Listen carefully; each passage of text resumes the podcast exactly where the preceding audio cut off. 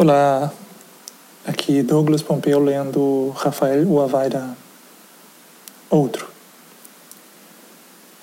Somos iguais em querer sermos outro. Nos igualamos ao ter que ser outro.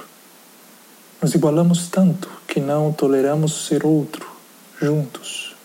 Somos tão outro que todos os outros que nos igualamos, que nós, os iguais, nos notamos nos outros querendo ser iguais a nós, nos erguendo o espelho de ser igual, o espelho de ser outro, então notamos que não somos tão outro, assim como os outros, querendo se igualar a nós.